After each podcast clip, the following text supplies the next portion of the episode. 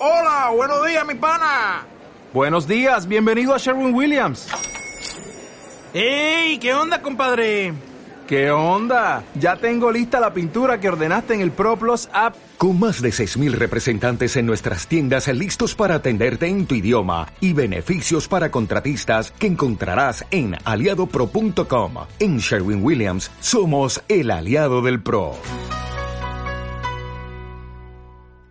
Bueno, ayer por la tarde, eh, así sorpresivamente, porque digamos no estaba previsto el anuncio, pero el presidente Alberto Fernández, junto con eh, el ministro Gabriel Catopodis, anunciaba la firma de un decreto que busca anular los contratos de concesión de las autopistas del acceso norte y oeste de las empresas no autopistas del Sol, AUSOL, y el grupo GCO, ¿no? El grupo concesionario del oeste.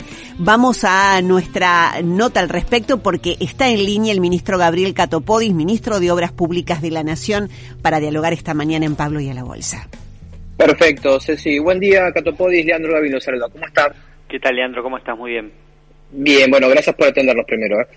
Eh, ¿cómo, bueno, cómo, ¿Cómo se llegó a esta, esta resolución? ¿no? El gobierno, le, ustedes le van a pedir a la justicia que se anulen estos contratos qué es lo que estuvieron viendo, por qué, digamos, no, era un tema que se estaba charlando, que se había empezado a, filtrar por los medios, ¿cómo, cómo llegan a esta, a esta decisión?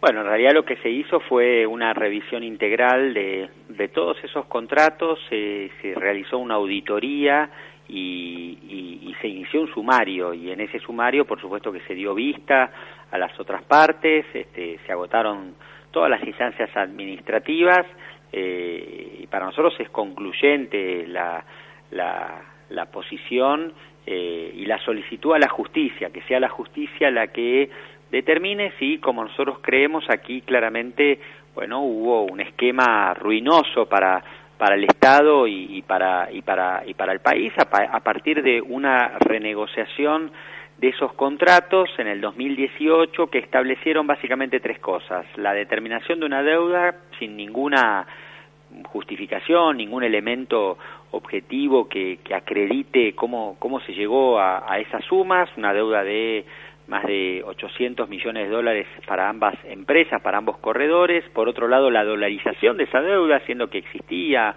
un, un, un, un marco legal que, que, establecía la especificación de todos de todos los contratos. Y lo tercero es la prórroga no este la, la, la forma con la que le garantizaban el pago de esa deuda a estas empresas era mantener este, la concesión 10 años más que lo que estaba establecido en el contrato, sin tampoco, sin ninguna atribución que no tenía eh, ni tiene el Poder Ejecutivo. Este, hay otros instrumentos en la Administración Pública para cancelar una deuda, o en este caso una presunta deuda, pero no la prórroga de, de, del contrato. Bueno, estas son tres de, de, de un conjunto de irregularidades que aparecieron este, y que nosotros este, estamos presentando en la justicia para que se declare de nulidad absoluta esa, esa renegociación. Mm.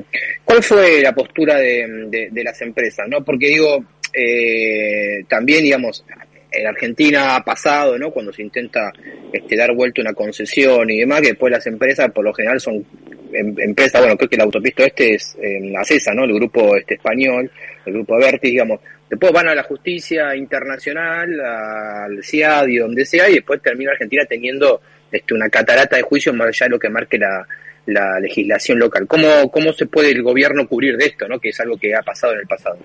Bueno, nosotros podríamos haber declarado la nulidad de los contratos. Podríamos haber dictado, el Poder Ejecutivo podría haber dictado, el presidente de la Nación, un decreto este, declarando la nulidad de, de, lo, de, los contratos y exigiendo la restitución de los corredores. Bueno, no estamos haciendo eso, estamos yendo a la justicia para que sea la justicia la que este, determine si estos elementos que nosotros este, observamos este, son y ameritan esta decisión.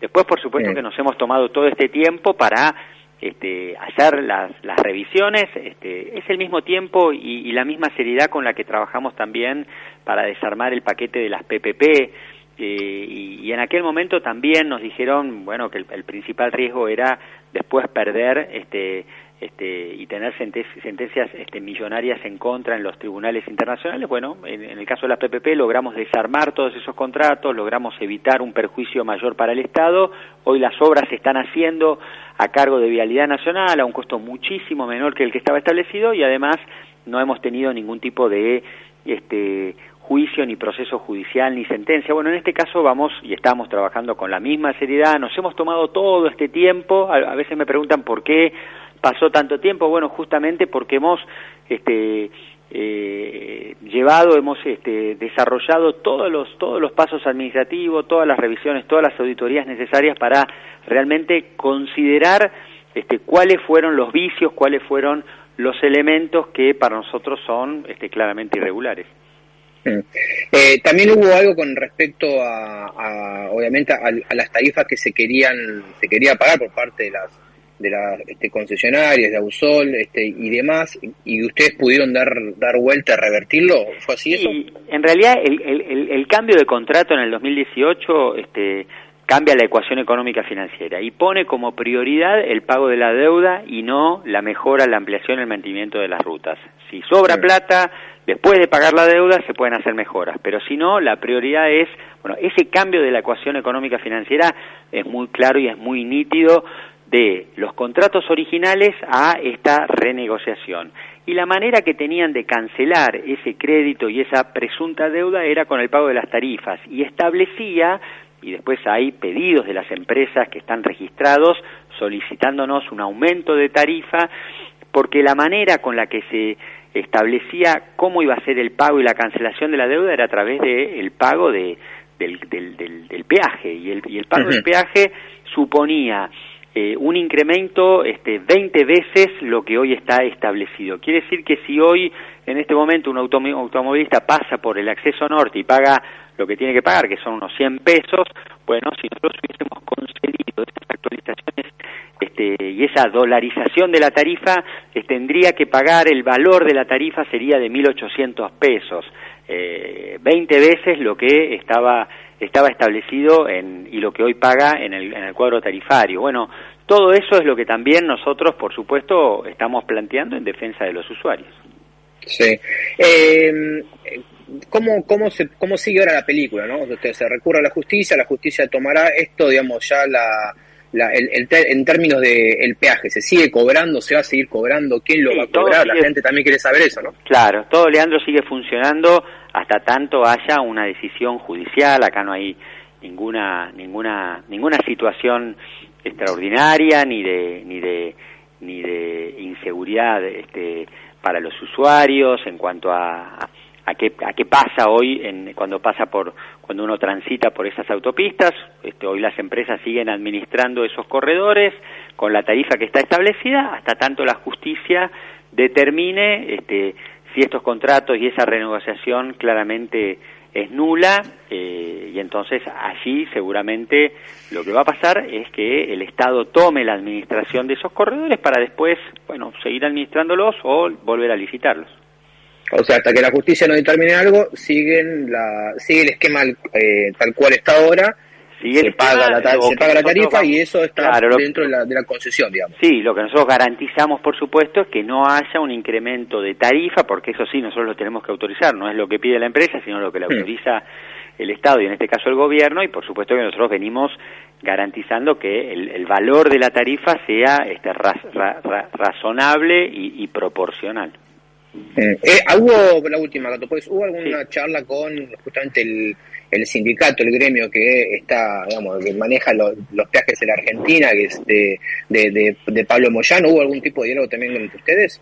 Sí, tenemos diálogo permanente, ellos saben que no, no está en riesgo las fuentes de trabajo, que acá estamos, bueno, en una discusión este, sobre, sobre el origen y, y el contenido de esa de esa renegociación y que lo que nosotros queremos es, por supuesto, no solo preservar la fuente de trabajo, sino el sistema de, peajes en la Argentina que, que esté en manos del Estado o esté en manos de privado, lo importante es que sea transparente, que sea eficiente, que tenga como prioridad la inversión en las rutas. Un contrato de concesión se otorga para que por el cobro de ese peaje se hagan mejoras, se hagan ampliaciones, se preste un mejor servicio. Bueno, eso es lo que no está establecido en esta renegociación. La prioridad en el marco de esta renegociación, insisto, es el pago de una deuda que además este, a todas vistas no, no, no, no surge ningún elemento que justifique cómo este, acreditar este, más de 800 millones de dólares con una actualización del 8% anual en, en dólares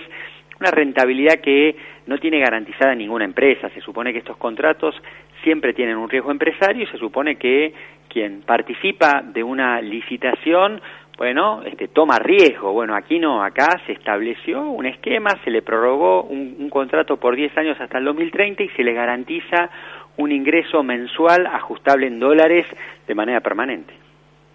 La última, eh, eh, ¿hay algún plazo estimado donde ustedes estén previendo que bueno que la justicia puede terminar de la manera que bueno obviamente que sea y que ahí el gobierno vuelva a tomar este eh, la, la, concesión para después otorgarla hacer obviamente este otro tipo de licitación. Hay algún plazo estimado algo que ustedes puedan prever no es un proceso en el contencioso administrativo es un proceso judicial seguramente que va a llevar su tiempo. Probablemente pidamos algunas medidas cautelares para, para, para lograr este, de alguna manera la restitución de los corredores, pero, pero seguramente va a ser un proceso, bueno, contradictorio, un proceso donde las partes van a tener que probar en cada caso este, sus, sus posiciones y, y, la justicia en definitiva resolver este, eh, en favor de, de una u de otra parte.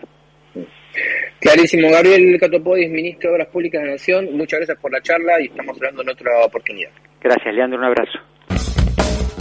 En Milenio, de 9 a 10 y 30, Pablo y a la Bolsa, con la conducción de Pablo Wende.